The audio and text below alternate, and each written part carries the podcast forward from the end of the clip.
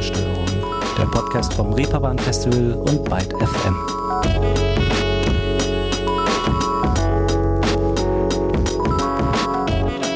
Hallo zusammen, willkommen zu einer neuen Ausgabe Ruhestörung hier in diesem schon recht windschief stehenden und dem Ende geneigten Januar. Und ich weiß nicht, wie es bei euch ist, aber ich zumindest kenne eine Menge Leute, die zehn Kreuze machen, sobald dieser eigenartig triste Monat samt seiner lähmend grauen Wettersuppe und Sonnenscheinverweigerung endlich ein Ende hat. Für all diese habe ich heute, um die Zeit bis dahin ein bisschen zu verknappen, ein Duo geladen, das ihrer ZuhörerInnen nur allzu gern an entlegene, versponnene oder magische Orte führt. Hauptsache weit weg von der trübtassigen Wirklichkeit eines matschigen Januartages in Deutschland. Und zwar Kari Kari. Stefanie Wittmer und Alexander Köck aus Österreich machen seit etwa 2013 zusammen Musik, die energetisch und hypnotisch zugleich immer mehr Fans in ihren Kaninchenbau lockt, wo ein aus Musik, Erscheinungsbild und sehr ambitionierten dazugehörigen Videos stimmiges, eigenes, kleines Kari-Kari-Universum auf sie wartet. Ich habe mit den beiden sympathischen MusikerInnen im Vorfeld dieser Ausgabe gesprochen und das kriegt ihr heute hier zu hören. Aber zunächst, ganz wichtig, erstmal ein Höreindruck, falls ihr sie noch nicht kennt, aus ihrem aktuellen, erst im letzten Jahr veröffentlichten Album Welcome to Cuckoo Island. Und ich bin übrigens Leonie Möhring. Hello!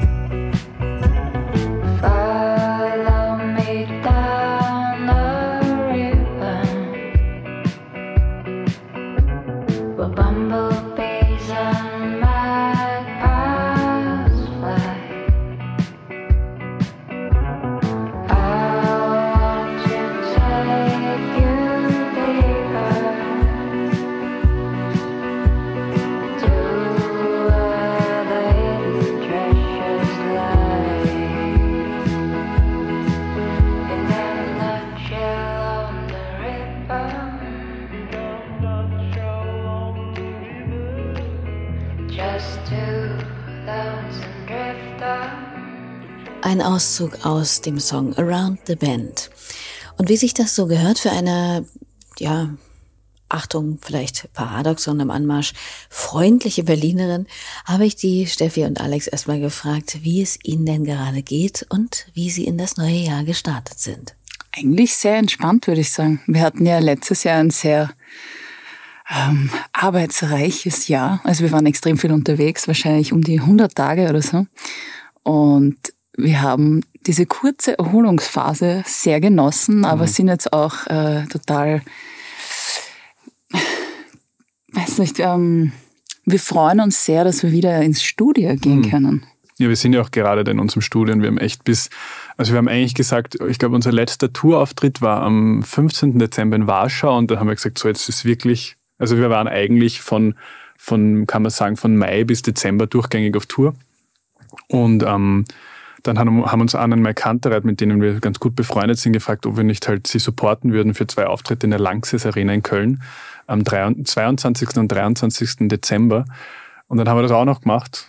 Und nachdem wir da davon heimgekommen sind, haben wir mal irgendwie eine Woche durchgeschlafen. Und ja, ich muss sagen, ich genieße einfach so dieses eben im Studio alles wieder herrichten und, und irgendwie verkabeln und so ein bisschen eben die andere Seite vom Musikersein halt wieder im Vordergrund rückt. Das ist eigentlich ganz schön, dass sich das immer abwechselt. Ich finde, die, die, das Live-Spielen ist manchmal so ein bisschen wie die Ernte einfahren, weil äh, für mich ist auch so, wenn, weiß nicht, wenn ich jetzt sehe, ja, dieses Monat haben irgendwie eineinhalb Millionen Leute unsere Songs auf Spotify gestreamt, dann macht das emotional nichts mit mir, muss ich sagen. Aber wenn irgendwie so 500 Leute dastehen und, und, und irgendwie schreien und uns nachher erklären, wie, wie, wie viel ihnen unsere Musik bedeutet, das bedeutet mir irgendwie viel mehr, weil ich mich dann immer selber so sehe. Ich war so ein, als Kind so ein extremer Musikfreak oder weiß nicht. Und ich bin einfach so jeden Abend in meinem Kinderzimmer gesessen, halt vor dieser kleinen Stereoanlage und so CD-Booklets Booklets halt gelesen und die Musik gehört. Und, und irgendwie, wenn ich dann so sehe, dass quasi unsere Musik das für wen anderen ist, das ähm, muss ich sagen, das ist eigentlich immer das Schönste Ja, um das zu verstehen, braucht man wohl nicht mal selbst Musikerin zu sein, denke ich. Wenngleich das stetige Corona-bedingte Hin und Her in den letzten drei Jahren sicherlich auch schon mal zehrend war. Ich meine, da darf man plötzlich gar nicht mehr spielen, dann nur sehr begrenzt und reguliert, dann wieder gar nicht und dann wieder so, als wäre fast nie etwas gewesen. Das fühlte sich vor allem im letzten Jahr doch sicherlich an, wie von 0 auf 100 zu schalten. Bestimmt. Ja, vor allem ich würde eigentlich sagen, es war eher so von 0 auf 150 und da ähm, ja, ist halt uns so gegangen, aber auch irgendwie total viel in der Branche und das haben ja auch viele von, von Crew und Technikern und so weiter, haben echt, hat man das Gefühl gehabt, die, die so gut sind, die kommen so richtig dran und da gehen auch einige ins Burnout und so und ähm, ja, wir haben das aber ganz gut durchgeschifft und einfach extrem schöne, schöne Konzerte gespielt. Und auch, was eigentlich ein großes Glück war, wir, es wirst du sicher auch wissen, es ist eigentlich so ein bisschen eine Konzertkrise, auch dass jetzt im Herbst die ganzen Konzerte so schlecht verkauft waren. Also teilweise Mina weniger als die Hälfte der Tickets verkauft und Touren abgesagt und Touren verschoben und was weiß ich. Und da waren wir auch, Gott sei Dank haben wir großes Glück gehabt oder weiß nicht, haben so eine treue Fanbase, dass wir das eigentlich nicht wirklich gespürt haben, sondern eigentlich die größten Konzerte unserer Karriere gespielt haben dieses Jahr. Da sind wir auch sehr dankbar. Und nicht nur die größten Konzerte ihrer bisherigen Karriere haben sie gespielt, auch ein paar ungewöhnliche waren mal wieder mit dabei. Ägypten zum Beispiel. Und das war auch etwas, das den beiden irgendwie wichtig war, denn kann man sich vielleicht vorstellen, je professioneller man als Band unterwegs ist, was natürlich toll ist, so berechenbarer wird vielleicht aber auch alles um die Tour herum. Der Beginn unserer Karriere, also unsere allererste Tour, unser erstes eigenes Konzert war in Australien und haben dann so elf Konzerte dort gespielt und es war alles mit Greyhound-Bus unterwegs und wir haben eine Albanien-Tour gemacht und es war halt alles sehr, sehr punkig. Und jetzt, wo wir so erfolgreich sind, halt vor allem in Europa, haben wir irgendwie so einen professionellen Lifestyle. Weißt du, du kommst dann halt mit deinem guten Tourbus hin und du hast eine super Crew und vor Ort sind alle super und du spielst ein tolles Konzert für dein eigenes Publikum und alles ist super, aber es entstehen keine Geschichten. Weißt du, was ich meine? Es entsteht nicht die Geschichte, dass du irgendwie so in einer veganen Pizzeria im australischen Outback spielst vor, vor zehn Leuten und dann will dich wer verprügeln oder irgend sowas und du schlafst dort auf der Bühne und dann haben wir gesagt, wir wollen ein bisschen mehr so Anarchie in unser Leben wiederbringen. Und ähm, das haben wir in Ägypten gemacht. Und der Plan ist leider aufgegangen, weil nach einem Tag hat unser Schlagzeuger, der Ivo, fast ein Körperteil verloren. und ja, aber es war super. Es war vor allem. Es ist gut ausgegangen. Ja, es ist gut Körperteil ausgegangen. ist noch dran. Genau. Ja. Na, zum Glück. Und wie war das dann aber dort vor Ort? Ich habe aufgeschnappt, dass zum Beispiel auch ein Auftritt in der Bibliothek von Alexandria geplant war. Ja, also, also wir haben drei Auftritte in Ägypten gespielt. Wir war einer in Kairo, einer in Alexandria und einer in Heliopolis. Und eigentlich hätten wir, das war mal so geplant, wir haben ja letztes Jahr in Potsdam im Filmorchester Babelsberg so ein Konzert gespielt. Und das war eigentlich der Plan, dass wir mit Orchester in, in, äh, in Ägypten spielen, in der Bibliothek von Alexandria. Ist dann aber nichts geworden, was mir sehr leid tut, weil äh, da kann ich an der Stelle sehr empfehlen. Es gibt so YouTube-Videos, äh, Egyptian äh, Military Band Butchering ähm, National Hymns, also die ägyptische Militärband ist extrem schlecht. Und immer wenn so internationale Staatsgäste empfangen werden, spielen die halt und es klingt so wie wenn, also nicht, Unterstufe äh, Musik Leistungskurs gibt es, ich kenne mich, das irgendwie sagt man so in Deutschland, als würden da halt die alle ein halbes Jahr halt ihr Instrument spielen und dann geht's halt und du siehst immer, wie so die Staatsoberhäupter dann sich bemühen, dass halt ihr Lachen zurückhalten. Und ich habe gesagt, wir machen das nur, wenn wir diese Band, also dieses Orchester dazu bekommen. Und diesen äh, Wunsch haben sie nicht erfüllen können. Aber das war super. Also es war richtig ein Abenteuer, ist sowas immer sehr. Und um euch vielleicht noch mal eben die Abenteuerlichkeit der ägyptischen Militärkapelle zu demonstrieren, so klang das beispielsweise, als die emeritierte Bundeskanzlerin Angela Merkel in Ägypten mit, sagen wir, so etwas wie der deutschen Nationalhymne in Empfang genommen wurde.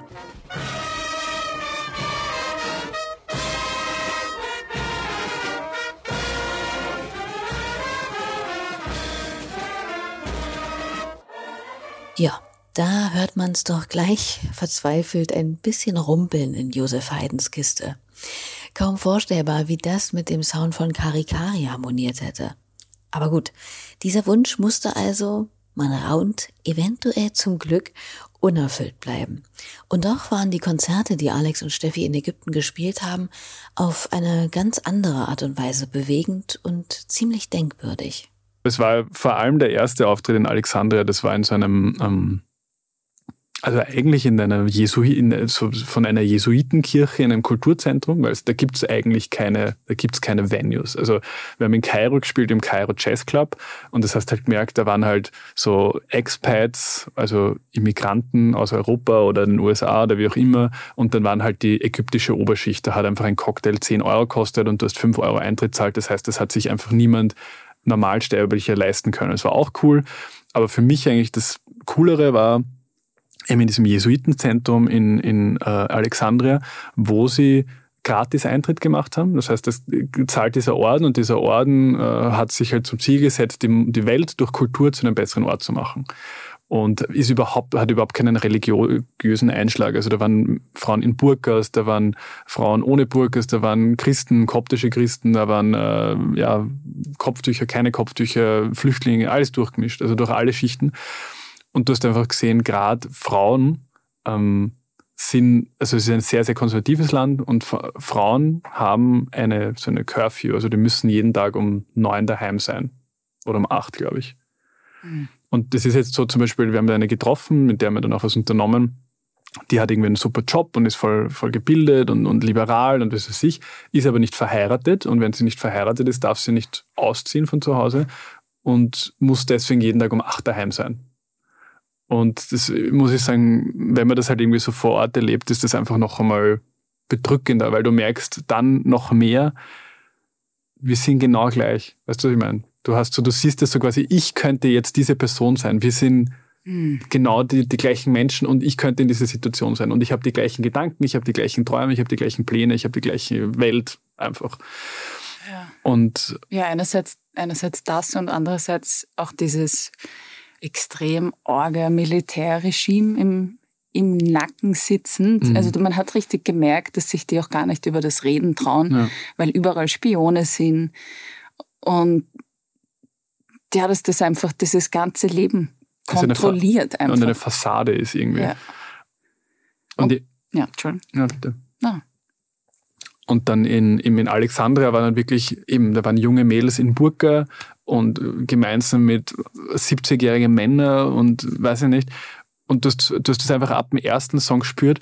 Das ist jetzt eine sehr seltene Möglichkeit, frei zu sein und einfach zum Tanzen und Schreien. Und das war irgendwie so das gemerkt, das erste sind es alles auf dem Sessel gesessen, es war so ein kleines Amphitheater und haben sich so bewegt und dann habe ich halt gesagt, ja, kommt's vor halt. Und die haben nur darauf gewartet, dass man das sagt. Dann waren es alle halt sowas von am Start und haben herumgeschrien und, und, und äh, tanzt und so. Und das war so wirklich, wir haben alle nachher gesagt, das war so, das hat so viel Sinn gemacht. Weißt, wir sind da gestanden und gesagt, ach, ich habe wirklich, wenn ich jetzt drüber rede, habe hab ich Gänsehaut, weil da sieht man, was Musik für eine Kraft hat. Und das war für mich total schön, weil wenn du mit so Musikbusiness-Leuten redest, halt, weiß ich nicht, 90 Prozent der Zeit reden sie halt drüber, ja, und was ist eure TikTok-Strategie? Und wir müssen da ein paar Projects pitchen und, und wir müssen unsere Musik generischer machen, damit die in die, in die Chill-Vibes-Playlist reinpasst. Und ähm, dann stehen halt bei irgendeinem Showcase-Festival stehen sie halt da alle in der letzten Reihe und sagen sich, ja, ja, finde ich ganz geil, Karikari ist auf jeden Fall ein Thema, das uns interessiert und so. Und man kann diese Spiele auch mitspielen und so. Und es gibt auch, muss ich jetzt als Disclaimer sagen, es gibt auch wirklich coole Leute, finde ich, in der Musikwelt. Aber es ist einfach schön zum Sehen, wenn das so ein bisschen, weiß ich nicht, und das ist generell beim Live-Spielen, da kommt man halt wieder aus diesem Ding raus und man redet halt nicht mit diesem Musikbusiness-Leute, was halt, finde ich, bei so einer Albumkampagne mehr ist, sondern du redest halt einfach mit den echten Fans und mit Leuten, die halt einfach nur Musik geil finden und jetzt einfach da eine Stunde sich fallen lassen und, und aus sich rausgehen. Und ähm, das war halt dort so richtig, ja, wir sind alle heimgefahren mit so einem Grinser und waren glücklich.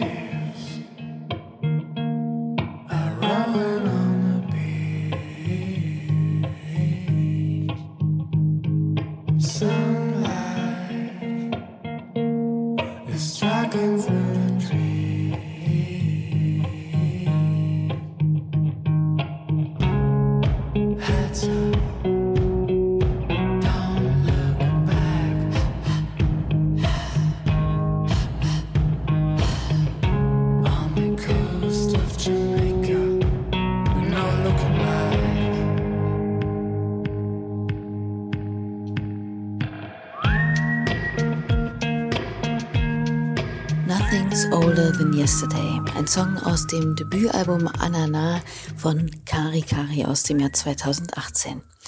Und in dieser Zeit etwa, ich glaube allerdings eher, dass es 2019 war, habe ich die beiden auch zum allerersten Mal gehört und live erlebt. Da standen sie nämlich auch auf einer Bühne eines, hm, ja, ziemlich anderen exotischen Ortes, sage ich mal. Nicht in Albanien oder Ägypten, sondern im beschaulichen Ort Storkow, mitten in Brandenburg. Nämlich während des kleinen, aber sehr feinen Aline Lümre Festivals. Ich bin mir nicht mehr sicher, aber ich glaube, sie spielten da damals auf dem Marktplatz, der deshalb eine besondere Atmosphäre hat, weil sich dort auch die AnwohnerInnen je nach Laune und Bierdurst kostenlos dazustellen konnten und das Publikum demnach herrlich heterogen ausfiel. Vielleicht erinnern sich die beiden ja noch daran. Ja, es war super, finde ich. Und äh, ich, äh, für sowas freut mich immer besonders. Ich bin immer ein Fan des äh, trojanischen Pferds ein bisschen. Also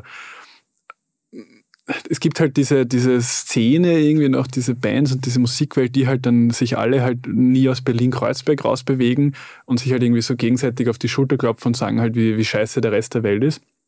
Und ich finde das immer ganz gut, wenn man so ein bisschen eben der Typ, der halt in Storkow wohnt und seine Bratwurst essen will, dass sich der das anschaut und denkst, oh, ist eigentlich geil. Weißt du, was ich meine? Wäre jetzt nicht das so, was ich mir normal anhöre, aber so ein bisschen eben das trojanische Pferd sein, dass man halt Leute ähm, ja, mit Musik in Kontakt bringt, die halt nicht Fastfood ist. Also ich finde das oft so wie Fastfood. Wenn du halt dein Leben lang nur McDonalds isst, kennst, dann willst du nur McDonalds halt. Und ich finde, es wird immer für so Musik, was wir machen, es wird immer schwieriger, dass man quasi diese Leute auch erreicht, weil wir sind halt so in unseren Blasen irgendwie und wir haben unser Publikum, das sind so Musikliebhaber. Aber ich finde es immer ganz gut, eben so, weiß nicht, die auch zu erreichen. Und ich, und ich gerade bei uns merke ich, die finden es dann auch geil. Ja, ich fand das damals auf jeden Fall auch ganz schön geil, was die beiden da für eine Präsenz auf der Bühne hatten. Im letzten Jahr spielten sie auch auf dem Reeperbahn Festival, allerdings habe ich es da verpasst, weil es glaube ich schon am Donnerstag war. Aber gut, wo genau kommt denn das alles her? Der Sound, der Style, das Kari-Kari-Gesamtpaket. Beginnen wir mal mit der Musik. Was waren denn bei den beiden so die ersten Berührungspunkte? Ja, bei mir tatsächlich viel klassische Musik. Also ja, da hatten vielleicht meine Eltern einfach ein Febel dafür und, und ich auch. Also ich bin total auf so viel Musik halt reingekippt irgendwie. Und dann halt das krasse Gegenteil, dann auch Whitney Houston und also es war irgendwie so, so da dazwischen, würde ich sagen. Ich glaube auch Whitney Houston ist unser größter Streitpunkt. Wahrscheinlich, ja. ja. Also nicht, ich, das ist eines der wenigen Dinge, die, die ich überhaupt nicht check. Also ich finde es jetzt nicht schlecht oder so, aber es macht gar nichts mit mir und du ich voll gut finde. Ja, ich verbinde das halt einfach so mit meiner Mom und, und die Zeit, die wir irgendwie gemeinsam hm. verbracht haben und so. Also, ja. Ja, und bei mir ist eigentlich, also meine Eltern sind nicht musikalisch in dem Sinn. Also ich, mein Vater ist Installateur, also ist Klempner und so. Also ich komme aus, aus bodenständigen Verhältnissen und ähm, habe auch selber auf der Baustelle gearbeitet und so, aber die haben schon cool Musik gehört, prinzipiell. Also ich glaube, eines wirklich der ersten Dinge, die mich so gehittet haben, war Falco. Das ist oft gelaufen. Mein Papa ist so ein bisschen halt in den 80ern in Wien groß geworden und hat halt, weiß nicht, einen Prince im U4 gesehen und äh, Falco halt im U4 und so. U4 ist halt so diese, ja, so das Lieder oder so, also eine Disco gewesen, wo die halt alle hingegangen sind. Das heißt, das habe ich schon immer mitgekriegt und ich glaube, mein erster so richtig prägender Moment mit Musik war, glaube ich, Pink Floyd The Wall. Das hat mein Papa auf Platte gehabt und das hat er irgendwie manchmal aufgelegt. Das war aber jetzt nicht so, dass wir dauernd Platten gehört haben, sondern der hat halt noch den Plattenspieler auch gehabt und weiß nicht, einmal im Monat hat er dann vielleicht am Sonntag irgendwie, haben es dann Platten aufgelegt halt. Und da hat er halt Pink Floyd The Wall aufgelegt und zwar eben so dieses Artwork halt, ne? da waren ja so Comics drin und, und das sind immer, die Zwischendinger sind dann so Flugzeugabstürze und Babys schreien und so weiter und ich war, war da wahrscheinlich vier oder so, aber das kann ich mich irgendwie so erinnern. Ich habe gar nicht checkt, was das ist, also ich habe dieses Prinzip Album nicht checkt, sondern ich habe gesagt, ja, mach das mit dem Flugzeug, das mit dem Flugzeug. Und dann war irgendwie das so eine, ein audiovisuelles Erlebnis irgendwie. Also ich glaube, das war das erste Mal, dass ich halt so richtig, gleich so richtig mit, mit halt so Musik in Kontakt gekommen bin, abgesehen ist von halt, weiß nicht, ähm, in der Weihnachtsbäckerei oder so. Aber es ist ganz lustig, wenn man zurückschaut, dass irgendwie Musik immer mit mir resoniert hat. Also es war so, habe da einige so wohlige Erinnerungen, zum Beispiel bei meinen Großeltern in Oberösterreich. Die haben, da haben mein Bruder und ich, mein Bruder ist um eine älter als haben in so einem kleinen kind, ehemals Kinderzimmer halt geschlafen und hat es auch noch einen Plattenspieler gegeben und haben sie gleich eine Platte gehabt. Und irgendwie zum Einschlafen haben die da so eine Platte auftreten und das muss aber sowas gewesen wie sein wie Konstantin Wecker oder so oder, oder Wolfgang Ambros, also sowas, so eine Live-Aufnahme, die so voll warm klingt und das war, äh, das kann ich mich erinnern, wie ich da halt so liege und mich so, wie, wie, als würde mich so eine, eine, eine Samtdecke umschließen. Weiß nicht. Tja, sowas kann Musik geben. Auch schon sehr früh. Was allerdings Musik auch schon sehr früh kann, ist ziemlich nerven. Wobei Musik ganz allgemein hier vielleicht deplatziert ist als Wort. Besser wäre Musikvermittlung. Denn die beginnt ja nicht selten mit dem Instrument des Grauens. Wir haben es letzte Folge mit Nothing Special erst wieder gehört und thematisiert. Der Blockflöte. Wenn ihr regelmäßig zuhört, wisst ihr ja vielleicht, dass ich irgendwann mal ein Blockflöten-Special mit MusikerInnen machen werde.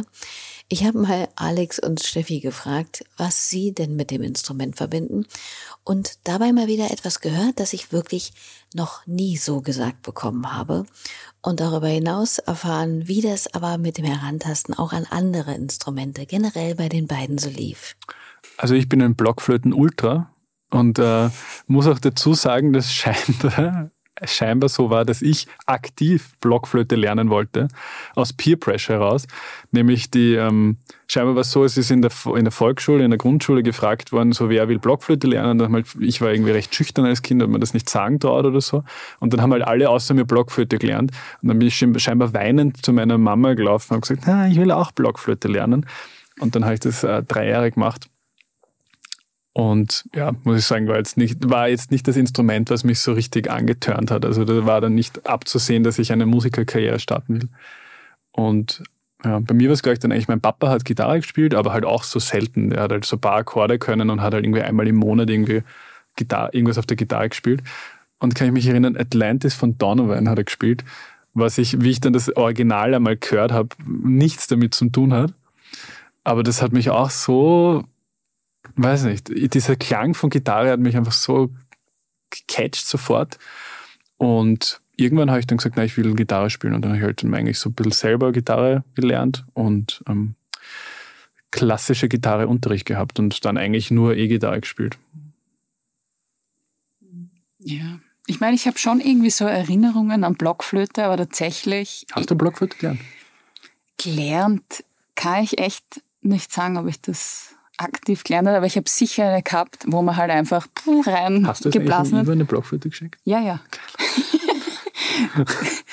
Wir haben nämlich, ähm, unser Schlagzeuger hat einen kleinen Sohn und äh, ich habe quasi als Weihnachtsgeschenk dem Sohn eine, eine, eine Flöte geschenkt.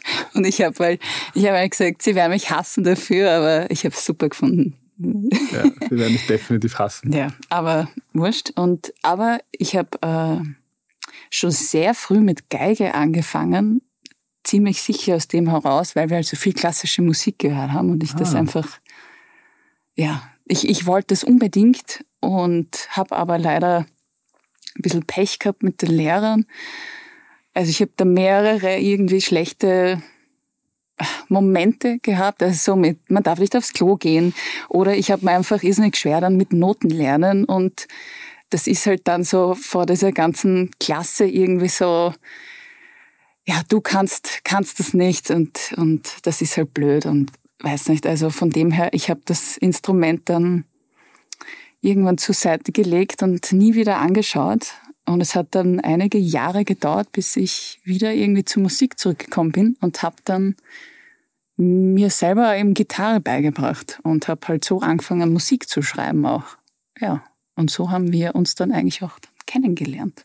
So war das. Und nochmal, ich möchte hier natürlich keineswegs generalisieren oder alle Musikschulen und LehrerInnen in einen Topf schmeißen. Aber ich habe eben ja eigene Erfahrung damit und es so wie eben schon sehr oft gehört. Bei einigen ist es wirklich ein großes Glück und Wunder, dass sie nach dem Musikunterricht überhaupt noch Lust auf Musik hatten. Das stimmt. Für mich war das auch echt immer ein Angstding, obwohl ich eigentlich mhm. meinen Lehrer gern gemacht habe, aber ich habe eigentlich halt diese klassischen Stücke nie geübt und es war einfach jedes Mal eine ganze Woche halt hinbangen quasi, wie wird das jetzt dort werden halt.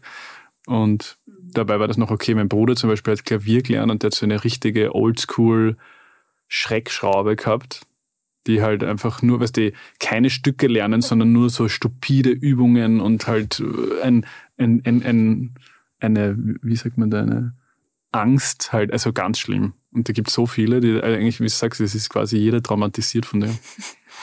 Naja, aber manchmal kann sich das Ganze glücklicherweise auch ins Gegenteil verkehren und sich daraus vielleicht sogar ungeahnte große Talente den Weg bahnen, so wie Alex erzählte. Vor allem bei mir hat es scheinbar äh, das Showmanship schon sehr früh begonnen. Es gibt so eine, so eine Freundin von meiner Mutter, erzählt das jedes Mal, wenn es mich sieht weil, äh, was weiß ich, ich habe da eine Woche Blockflöte gelernt oder so.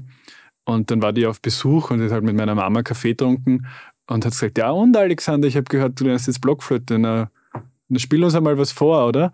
Und dann bin ich scheinbar quasi so wie vom Blitz getroffen, mich quasi in mein Zimmer gelaufen und habe dann so, was dem alles neu gekriegt, so meinen Notenständer, mein Notenheft, meine Flöte mit dem Putzding und so bin ich quasi hingegangen, habe den Notenständer aufgebaut, habe die Flöte rausgenommen, geputzt, die das Heft aufgeschlagen und mich so hingestellt, quasi wie so ein, wie so ein Ministrant und war halt, das hat ganze, das, das Setup hat quasi eine Viertelstunde dort und dann habe ich mich hingestellt, so quasi, schaut sie alle, schaut sie alle. Und dann habe ich das einzige Stück, was ich bis zu diesem Zeitpunkt gelernt habe, gespielt, nämlich das hat geheißen A. Und das war einfach nur zehnmal ein A, also einfach nur düt, düt, düt, düt, düt, und sagt mal, ich habe das mit so einem Fokus gemacht, also so, als würde wie als würde es um alles gehen. Und nachdem ich fertig war, habe ich quasi gefragt, ob ich es nochmal spielen soll. Und das hat scheinbar sie traumatisiert in dem Fall. Und deswegen erzählt sie es mir jedes Mal. Aber ja, hat sich nichts geändert. Also ein bisschen vielleicht schon. Zumindest was die musikalische Raffinesse angeht. Die entwickelt sich über die Blockflötenzeit hinaus immer weiter, bis sowohl Steffi als auch Alex musikalisch immer aktiver werden. Bei Alex habe ich sogar den ersten ehemaligen Bandnamen herausfinden können und der geht auf jeden Fall schon mal in eine ähnlich psychedelische Richtung, wie es der Klang von Kari Kari heute tut. The Golden Rabbit. Musikalisch haben diese Anfänge mit ihrem heutigen Sound allerdings noch herzlich wenig zu tun. Ja, ich habe eigentlich tatsächlich sehr viel Elektro gemacht. Also ich habe eigentlich viel aufgelegt. Auch das ist gleich tatsächlich nirgends zu sehen online irgendwo, aber das war eigentlich mein Ding. So eigentlich gerade wie ich so äh, so 16 geworden bin oder so, wo es halt mit Fortgehen und so weiter angefangen hat, ist diese komplette Bandkultur komplett gestorben. Also es hat auf einmal keine Bands mehr gegeben. Und ich habe halt trotzdem eine Band gehabt, das waren wir so die einzigen, und habe halt auch aufgelegt. Dadurch habe ich sehr viel eigentlich über elektronische Musik produzieren und so weiter ja, wie ich halt so eine ganze Musik machen kann.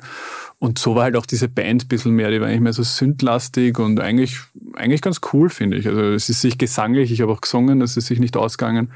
Und ähm, ja, wir haben eigentlich nichts erreicht. Wir haben so einen Bandwettbewerb mal gewonnen, aber ja, und ich habe tatsächlich so die Steffi kennengelernt, weil ich sie gefragt habe, ob sie halt nicht Vorgruppe sein will von meiner Band in so einer kleinen Jumsen in, in Österreich. Und ich war total begeistert von Stefanie. Also von ja, ich habe hab halt so Singer-Songwriter-Songs geschrieben, so ein bisschen in die Feist-Richtung oder würde ich sagen. Hm. Hm. Und halt urgeile Stimme, urgeile, urgeile Gitarre, alles urgeil. Danke. Und ich habe es eigentlich quasi nur dann gesagt, na, ich habe so bei meinen Eltern im Keller so ein kleines Home-Studio gehabt, irgendwie, so mit gecrackter Version von Ableton Live. Und ich habe gesagt, na, ob ich nicht ihr quasi das aufnehmen könnte, halt in meinem Home-Studio. Und irgendwie habe ich es dann geschafft, dass ich mich in ihre Band rein reklamiert habe und sie hat mich bis heute noch nicht, äh, noch nicht rausgehaut. Gut für beide, würde ich mal sagen. Und glücklicherweise schauen die beiden, vor allem zunächst Steffi, irgendwann über den musikalischen Tellerrand, was vor allem auf der anderen Seite des Erdballs geschieht, als es sie nämlich für einige Zeit nach Australien verschlägt.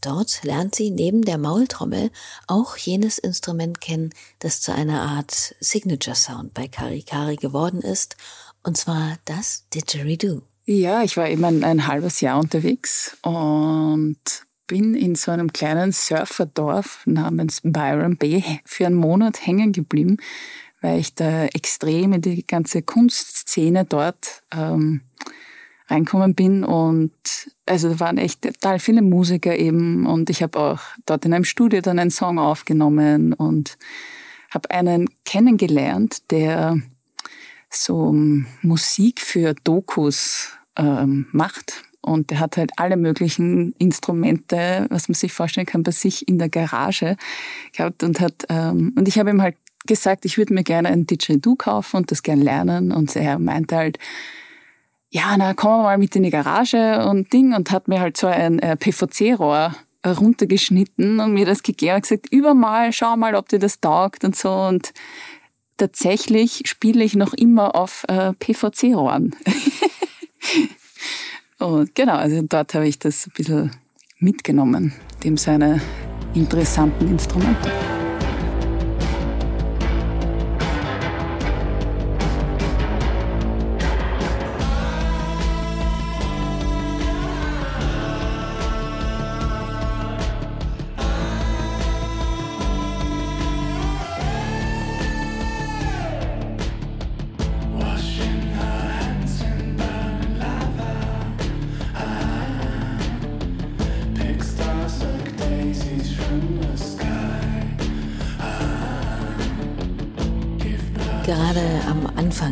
Auszugs konnten wir das Didgeridoo sehr gut hören.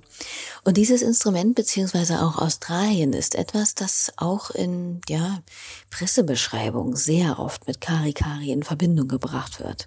Also das Outback, staubtrockene Wüsten, Szenerien wie im Ennio Morricone oder Quentin Tarantinos Wilden Westen. Und natürlich werden diese Assoziationen auch vom wohlüberlegten Styling und dem ein oder anderen 60er Jahre angestrichenen Musikvideo getriggert, doch geht es hier nicht um die schlichte Reproduktion all dieser Dinge. Karikari glauben sich einfach die verschiedensten Einflüsse und Komponenten zusammen und versuchen dennoch ihren eigenen, ganz, ja, speziellen Film zu fahren. Und außerdem muss ich an dieser Stelle mal erwähnen, braucht man auch nicht zwingend die australische Wildnis für das wabernde, schamanenhaft hitzige Gefühl ihrer Musik. Das kann man sich auch zum Beispiel ganz gut in Österreich im Burgenland am Neusiedler See im Sommer holen. Also jener Region, an dem die zwei bereits im Sommer 2013 ihre erste EP aufnahmen und immer noch ihr Studio haben. Glaubt ihr nicht? Also, ich persönlich war genau da die letzten Jahre immer mal wieder wirklich auf Reisezwischenstopp und bin letztes Jahr auch mal mit dem Rad eine Weile dort rumgefahren.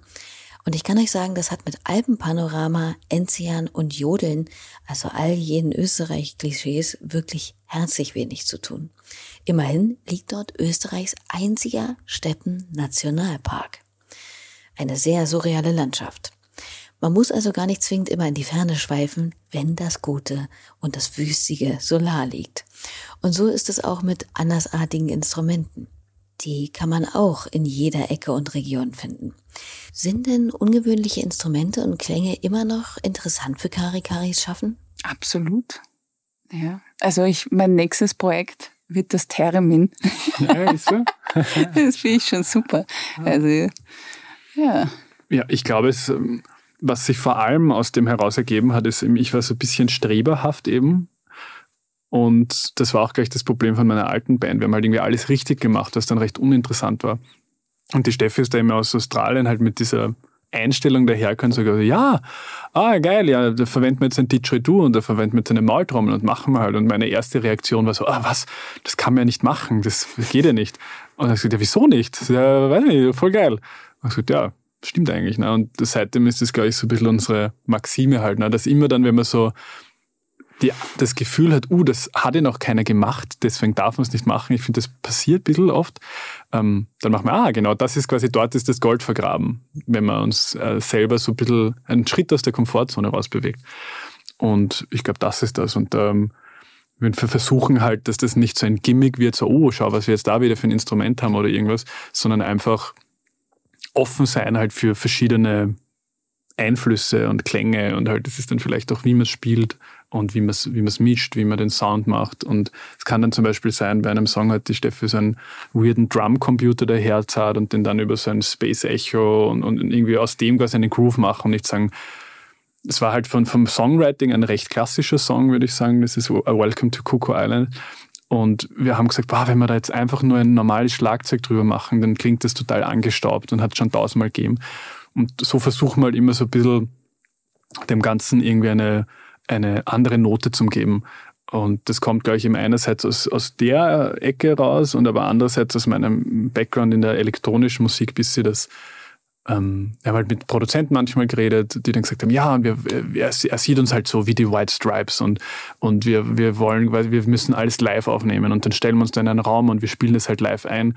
Und das kann man machen, aber dann klingt es halt eben einfach wie die White Stripes und das wollen wir nicht. Darum ist es eigentlich eher so, dass wir versuchen, wir schreiben einen Song oft quasi so als, als Blues-Rock-Duo und nehmen das dann her und zerlegen das wieder und, und ähm, weiß nicht, programmieren dann einen Beat drauf oder zerstückeln das. Und ähm, ja, das sind gute Beispiele dafür, zum Beispiel Nothing's Older Than Yesterday. Ähm, da haben Drumcomputer hergenommen, über, ein, über einen Gitarrenverstärker drüber geschickt und wieder aufgenommen und zerstückelt oder ähm, eher auch Starlight. Ähm, gibt es einige Songs. Und dort, wo es dann halt wirklich Sinn macht, wo wir diese Intimität wollen, dort nehmen wir dann eher live auf. Sowas wie Alive Under the Ocean. Eigentlich eine ziemlich gute Herangehensweise, denke ich. Also keinem festen Programm zu folgen. Aber das birgt natürlich auch einige Schwierigkeiten. Denn wenn man so aufeinander eingespielt ist wie die beiden und so dynamisch und variabel in ihrer Art Musik zu machen ist, findet man natürlich nur schwerlich Leute, die einen ähnlichen Vibe haben und sich darauf auch tatsächlich einlassen können. Das zeigte sich auch beim letzten Album wieder bei der zeitweiligen Zusammenarbeit mit unter anderem Wanderproduzent Paul Gallister. Die Idee daraus war nämlich, dass wir eben überhaupt nicht, eben die Steffi nicht viel Filmmusik gehört, ich habe elektronische Musik gehört und Metal und so. Und das sind alles keine wir haben beide nie Oasis gehört oder so, weißt du, so richtiges Songwriting und ähm,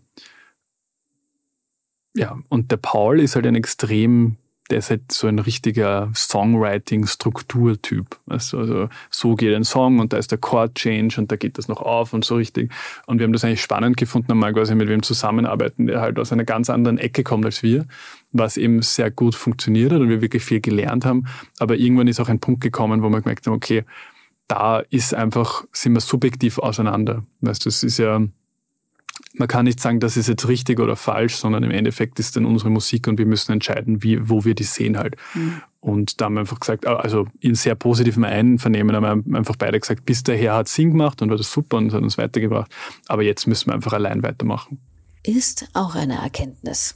Aber so ist das halt.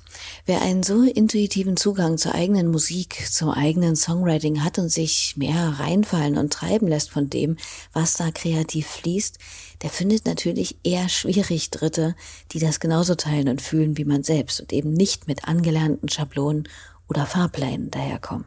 Genau, und Leonie, du hast das eigentlich sehr richtig erkannt, dass wir eigentlich alles, was wir machen, ist so witzig, weil wir beide keine studierten Musiker sind und eigentlich nicht wissen, was wir tun das, es kommt alles total unterbewusst und es war bei beiden Alben so, wir sind so nach sieben Songs, die wir geschrieben haben, sind wir draufgekommen, was das Konzept vom Album ist. Also das sind nicht hergegangen, dass wir sagen, wir wollen, dass das so und so klingt oder so und so die, die Story ist, sondern das kommt irgendwie so aus unserem Unterbewusstsein automatisch raus und ähm, desto mehr wir versuchen, was quasi so richtig zu machen, desto uninteressanter wird's. Und ähm, aber manchmal ist es natürlich auch, suchen wir richtig diese Person, die uns dann quasi von außen so Input gibt, aber das ist eben, wie du schon richtig erkannt hast, recht schwierig. Tja, dafür machen die beiden immer noch Musik, hinter der sie zu 100 Prozent stehen können. Und es ist ja tatsächlich auch keine Seltenheit, dass sobald sich immer mehr Wissen zu einem Thema angehäuft wird, man zwar zweifelsfrei versierter ist, aber nicht selten auch ein wenig ich nenne es jetzt mal ein bisschen pathetisch, die intuitive, kreative Urkraft auf der Strecke bleibt, die einen natürlich auch glanzvoll immer wieder scheitern lassen, aber eben auch an völlig unbekannte Ufer treiben kann. So ist das auch ein bisschen beim Instrumente lernen und spielen. Kari Kari reklamiert da für sich gern einen guten Dilettantismus. Ich, ich glaube, dass das unsere, eigentlich unsere Geheimwaffe ist, nämlich, dass wir nicht Musik studiert haben oder irgendwas und wir nicht beweisen müssen, dass wir das können. Was ich meine. Vor allem, ich finde, die Stefanie ist die coolste Schlagzeugerin, die ich kenne. Wir spielen ja im Live, haben wir auch einen Schlagzeuger dabei. Und das sind halt beide studiert, die wir, also die zwei, die wir dabei haben. Und die spielen halt natürlich perfekt. Aber keiner spielt so cool wie die Steffi. Das ist ganz eigen. Einfach, das kann man auch nicht reproduzieren. Und das sagt, er, er, er schafft es nicht. Er, er kriegt quasi, du, er kriegt halt dieses Gelernte nicht raus. Das kann passieren. Ich kenne jemanden, der konnte zum Beispiel mal irre gut ganz von sich aus malen und zeichnen, bis er im Studium unfassbar viel Zeit mit technischem Zeichnen verbracht hat und fortan wirklich nie wieder so malen konnte, weil eben ja, dieser natürliche, von innen kommende Schwung fehlte und alles viel zu verkopft war. Ich glaube, das ist genau das Gleiche, was beim Musikstudium passiert. Das ist, denke ich mir so oft, das kann mhm. doch nicht sein, bitte. Und ähm, ich glaube, die Königsklasse ist natürlich, wenn du das dann schaffst, das wieder zu abstrahieren und diese Regeln halt wieder brichst, weil das, du lernst sicher was dabei. Aber das ist echt auch selbst bei uns, weil wir uns ja auch, wir studieren jetzt nichts, aber beim Mischen und überall, man wird halt überall besser und man lernt halt überall, wie es richtig geht. Und das war eigentlich auch das ganze letzte Album so ein Thema. Du lernst dann quasi, wie, wie ist eine richtige Songstruktur eigentlich? Na, wie gehört denn das eigentlich gemacht und so? Und eigentlich gehört jetzt da der Refrain und eigentlich gehört das. Zum Beispiel Nothing's Older Than Yesterday hat keinen Refrain. Das ist so eine absolute Antistruktur. Das ist einfach, ja. ergibt überhaupt keinen Sinn, aber es funktioniert. Und wenn wir dem Song quasi dann gesagt hätten, ah, und da muss aber jetzt, da ist der, da ist der Vers und da ist der Pre-Chorus und da ist der Refrain und da ist der nächste Vers und der Pre-Chorus und der Refrain und da ist die Bridge, blablabla, dann wäre das uninteressant. Mhm. Und aber das war auch voll, voll die, die Lernkurve irgendwie bei uns, eben das, das zu lernen, aber dann wieder quasi nicht ähm, also deine, nicht deine unterbewussten Entscheidungen dadurch beeinflussen irgendwie. Ja. Ja. Voll. Also es hat, hat richtig was mit uns gemacht. Ja. Und es war auch echt schwierig, ja. das wieder, wieder wegzudrücken. Ja. ja. Also dieses, wir haben das quasi alles gelernt und dann war, war das irgendwie alles, haben wir selber nicht mehr geil gefunden, was wir gemacht haben, diese genau. Songs, weil es irgendwie so bochen war. Also so, ähm, ja, halt so richtig, ne, so poppig einfach. Und dann eben wirklich hat das eine Zeit dauert, dass es quasi so, wir verarbeiten, wir einfach verstehen, okay, wir müssen einfach das machen, was wir spüren, aber du merkst trotzdem, dass halt das, was wir spüren, irgendwie bereichert ist. Weißt du, ich meine? So durch dieses Wissen. Und finde ich, jetzt sind wir halt definitiv woanders, wo wir halt davor waren, aber es ist halt irgendwie dazwischen, denkst du halt so, boah, eigentlich, was mit dem musst du irgendwie zurechtkommen. Und das finde ich eigentlich auch intellektuell, das musst du irgendwie alles checken ja. und so. Also, ja. Ist nicht leicht als Musiker, sage ich der Lerni. Und das ist halt das Ding natürlich, wenn da die ganze Zeit suggeriert wird halt von diesen, und ich finde, das ist das Lustigste, und das passiert uns die ganze Zeit. Da sagen halt so Leute, naja, ja, finde ich ja richtig gut, ne? Also, was ihr macht so. Und ähm, jetzt quasi, ihr habt auch eure Fanbase, ihr seid eine super Liveband, ihr seht gut aus. Ja, warum, warum schreibt ihr denn keinen Hit? Ihr müsstet doch nur einen Hit schreiben, weißt du? Und er, es wird halt die ganze Zeit suggeriert, ja, warum bist du so blöd? Warum machst du nicht das einfach, was ich dir sage? Und dann, dann bist du halt, dann fühlst du die Stadien und dann, dann lieben dich alle und dann äh, bist du halt quasi, hast du den Erfolg, den du dir so lange wünschst. Und das, obwohl wir da sehr, sehr, sehr unempfänglich dafür sind und wir komplett unabhängig sind. Also wir haben keine Plattenfirma, wir haben kein Management, wir haben keinen, niemand kann uns zu irgendwas zwingen. Aber wenn dir das die ganze Zeit suggeriert wirst, wird, dann ist halt langsam, mhm. ah ja, vielleicht. Das Teufelchen ja, in seinem ja. Kopf. Vielleicht, was ist, warum mache ich es jetzt nicht? Warum mache ich denn nicht den fetten Refrain? Also ist ja nichts dabei. Und ähm, die Erkenntnis für mich ist aber, dass natürlich im, immer alle im Nachhinein gescheiter sind. Und natürlich sagen es dann diese ganzen Musikbusiness-Futzis erklären, ja klar, Nothing's Older Than Yesterday, da merke ich doch auf dem ersten Takt, dass das funktioniert. Und aber das wären genau die Leute, die da sagen, ja, Jungs, Jungs, Jungs, ja, ihr, ihr müsst da einfach noch, der Refrain muss da noch mehr knallen, da muss einfach noch ein bisschen Bombast nach, damit das da auch auf, auf eins live zündet, weißt du? Und ähm, ja, und das ist halt immer so ein bisschen, da muss man schon sehr bei sich sein und ähm, ich verstehe total diese Mechanik, weil bei, bei, uns ist es sogar für mich das Uninteressanteste am Musiker sein ist eigentlich der, der, das Berühmtsein. Also wir haben beide eigentlich kein Sendebewusstsein. Weißt, wir sind so, wir sind gern auf der Bühne und so, aber dadurch tun wir uns eigentlich auch mit dem ganzen Instagram und TikTok eigentlich schwer, weil es ist einfach nicht interessiert. Also wir haben beide kein privates Instagram. Ich habe keinen, ich sehe nicht die Motivation, irgendwas da mit wem zu teilen. Und sondern im Endeffekt, wir freuen uns halt einfach, dass wir Musik machen können. Das ist eigentlich das, was uns erfüllt. Und ich glaube, das ist immer unser innerer Kompass, weil ich mir denke, wenn ich jetzt die Musik mache, die ich eigentlich selber nicht gut finde, dann für was? Weißt du? Und es gibt, glaube ich, eine Unterscheidung zwischen, will ich Musiker sein oder will ich Star sein? Und ich glaube, es gibt einen großen Anteil an Leuten, die wollen nicht Musiker sein, sondern die wollen Star sein. Und wenn du Star sein willst, dann ist es natürlich viel, viel, viel, viel leichter, dass du in diese Falle reintappst. Ja. Auch wieder ein gutes Beispiel dafür, dass erfolgreich und glücklich sein nicht zwingend synonym sind. Denn wenn man sich, was ja auch okay ist, dem Hit-Algorithmus, dem Teufelchen sozusagen anpasst, spielt man vielleicht Musik, die man selbst nicht fühlt und die einen trotzdem unglücklich macht, obwohl es erfolgreich ist. Dann eventuell lieber kommerziell weniger erfolgreich, dafür aber glücklich. Im seltenen, aber besten Fall klappt das ja sogar beides. So ist es. Und das ist eigentlich die, das, das ist immer unser Jolly Joker, weil im Endeffekt ist die Kenntnis, wir haben keine Wahl. Weil wir waren dieses Jahr ein Jahr, also 100 Tage unterwegs. Und wenn ich quasi das eine ist, diese Song Scheiße, diesen Song Scheiße im Studio zu machen, damit er vielleicht halt im Radio zündet. Erstens funktioniert das nicht.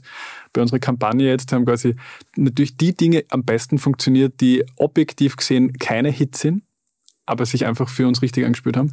Und ich glaube, du haltest es einfach nicht durch, weil du musst in 100 Interviews und bei 100 Konzerten musst du jedes Mal so tun, als würdest du das geil finden. Und es, es geht ja gar nicht, weil ich meine, Falco, bestes Beispiel, der hat Rock Me Amadeus gehasst.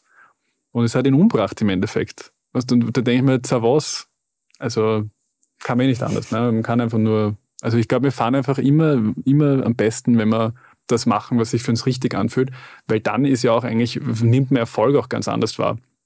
Weil wenn wir vor 1500 Leuten in Berlin spielen, denke ich mir, wie geil ist das? Ne? Mit unserer Musik, es sind jetzt 1500 Leute da, die sich das anschauen. Aber wenn ich jetzt sage, ich wollte den Hit, ne, und mir, also den, den, dann ist ja nie genug. Ne? Du kannst immer unzufrieden sein und sagen, ah ja, aber die spielen jetzt vor, vor 3000 Leuten oder die spielen vor 10.000 Leuten oder die spielen im Stadion und die sind eigentlich, ich bin eigentlich viel geiler als die. Und ähm, ja, ich glaube, das ist echt so eine richtige Todesfalle, wenn man da reintappt.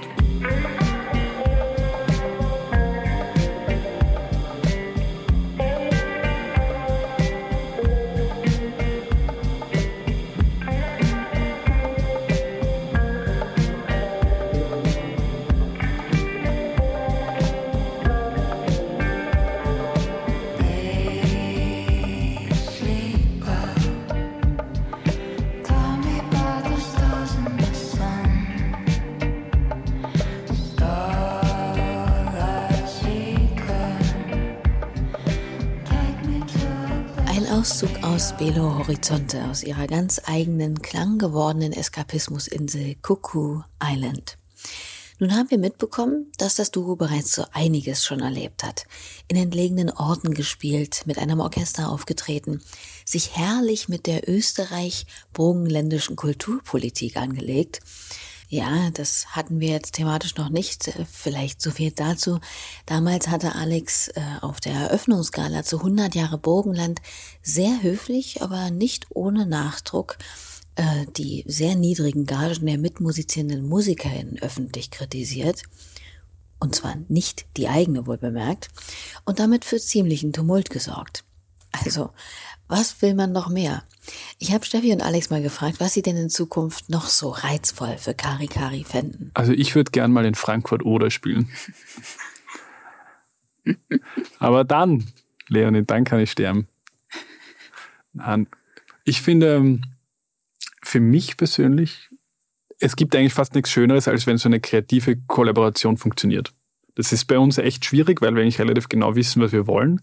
Und du kannst das ja nicht erklären, du kannst es nicht wegdiskutieren. Und wir haben zum Beispiel eine Bühnenbildnerin oder eine, eine Kostümbildnerin, die Sophie Frauscher, die bei all unseren Musikvideos die Kostüme macht eigentlich.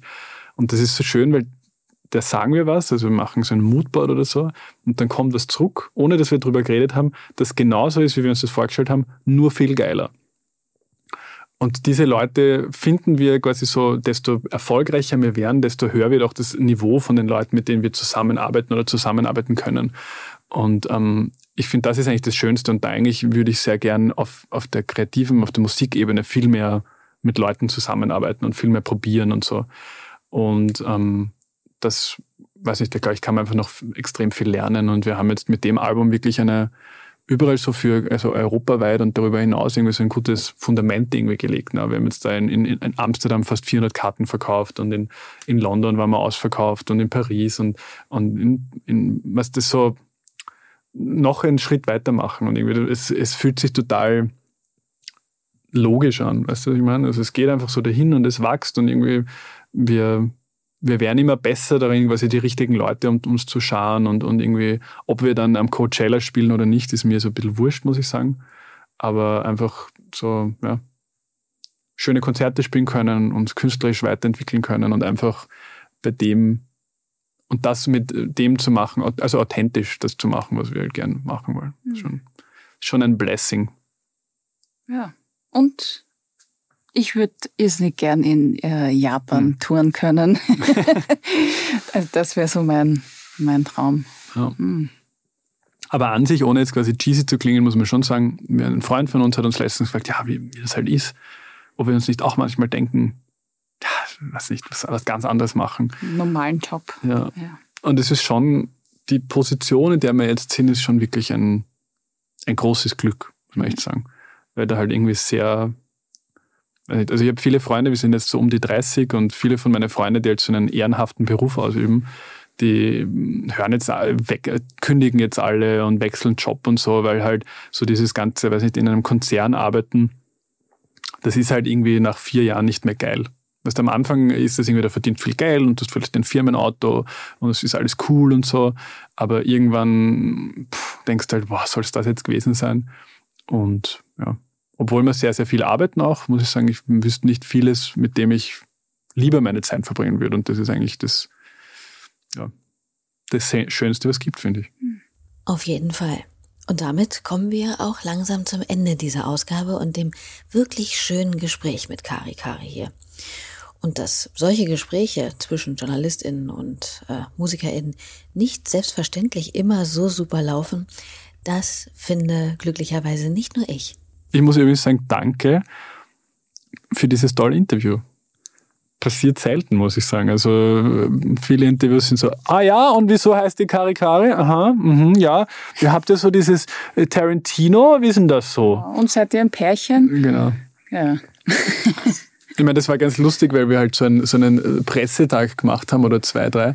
Und da haben halt einen Tag quasi die österreichischen Sachen und da war halt in Österreich wirklich alles dabei. Also von Süddeutsche Zeitung über, über ähm, also von, von Bild bis Süddeutsche Zeitung, aber dann auch so Magazine und dann war halt auch so ein Frauen, Frauenmagazin, weißt, so ein, ich weiß nicht, wie das sind, also InStyle oder so, ich, keine Ahnung nicht ganz so arg. Noch, noch konkreter auf Frauen. Also so richtig nur Kosmetikartikel ja. und, und ähm, keine Ahnung, Beziehungs... Mhm. Wahnsinn. Und es war so lustig zu sehen, wie quasi eigentlich alle haben ja das gleiche gekriegt und so was sich jeder rauszieht. Weißt du? Und das war dann halt so bei Ö1, das ist halt so wie Deutschlandfunk, war so, ah, in Sekunde 15 auf dem siebten Track gibt es einen Moment, der mich daran erinnert, an das äh, ähm, Bitches Brew von Miles Davis. Ist das eine Referenz? Weißt du, so? Und dann hast du halt irgendwie eins Live-Interview. Ja, eure, euer heißer Chill-Sound ist auf jeden Fall etwas, was unsere Hörer interessiert. Was macht ihr, um im Sommer zu chillen? Und dann hast halt was dazwischen, so irgendwie Rockantenne und dann hast äh, FM4 und dann hast eben so dieses Missmagazin. Wirklich, das uns noch nie jemand gefragt, ob wir ein Pärchen sind. Erste Frage. Ja, also, seid ihr ein Paar? Wie ist das? Also es war so, immer so, dass die halbe Stunde, nächstes Interview, halbe Stunde, nächstes Interview, nächstes Interview. Und das quasi so wirklich so nacheinander zum Sehen war echt Wahnsinn, ziemlich witzig. Ja. Das kann ich mir gut vorstellen. Und es ist ja auch nicht verkehrt, wenn äh, ja eine Band das ein oder andere kleine Geheimnis umflirt. Wobei das mit dem Namen natürlich auch mich zum Grübeln gebracht hat, muss ich zugeben. Ist Kari dem malaiischen Wort für suchend entlehnt? Hat es etwas mit dem italienischen Kari für lieb und teuer zu tun? Oder doch eher mit dem walisischen Mädchennamen, der so viel wie Liebe bedeutet? Habt ihr noch andere Vermutungen? Man weiß es nicht. Wir werden es schönerweise auch nie erfahren. Das ist, denke ich, auch gut so. Was wir indes sehr wohl noch zu guter Letzt erfahren, ist, was Alex und Steffi so für Musikempfehlungen für uns auf dem Zettel haben. Zuvor verabschiede ich mich jedoch schon mal bei euch mit dem besten Dank fürs Einschalten, Kommentieren oder Abonnieren dieses Podcasts hier. Ihr wisst, damit unterstützt ihr nicht unbedingt in erster Linie mich, sondern sorgt vielmehr für eine größere, gebührende Reichweite der tollen KünstlerInnen, die hier zu Gast sind. Ja, und dann danke ich selbstredend auch nochmal Steffi und Alex für das überaus sympathische, offene und schöne Gespräch. Wir hören uns nächste Woche wieder, dann mit einem der Geheimtipps vom letzten Reeperbahn Festival, nämlich Steintor Herrenchor zu Gast. Bis dahin, macht's hübsch. Tschüss. Ich bin tatsächlich vor kurzem wieder reingekippt in äh, Charles Bradley, den ich sehr viel gehört habe eine Zeit lang. Haben wir auch tatsächlich in Frankfurt live gesehen, der ist leider verstorben man nicht kennt, der ist, ähm, ich, mit, hat mit 70 seinen Durchbruch gehabt. Als war vorher James Brown Imitator und hat dann drei Alben rausgebracht. Und ich glaube, mein Anspieltipp wäre dann Changes von seinem letzten Album.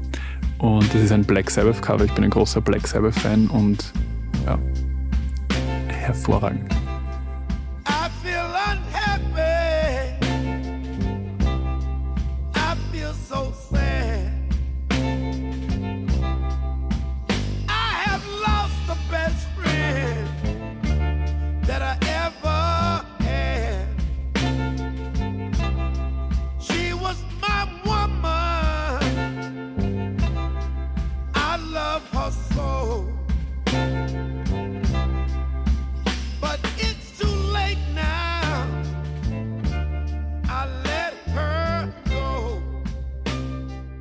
Ja, dann äh, würde ich gern von äh, Natalie Bergman I Will Praise You nehmen. Das war, ich glaube, 2020 ist das Album rausgekommen von ihr.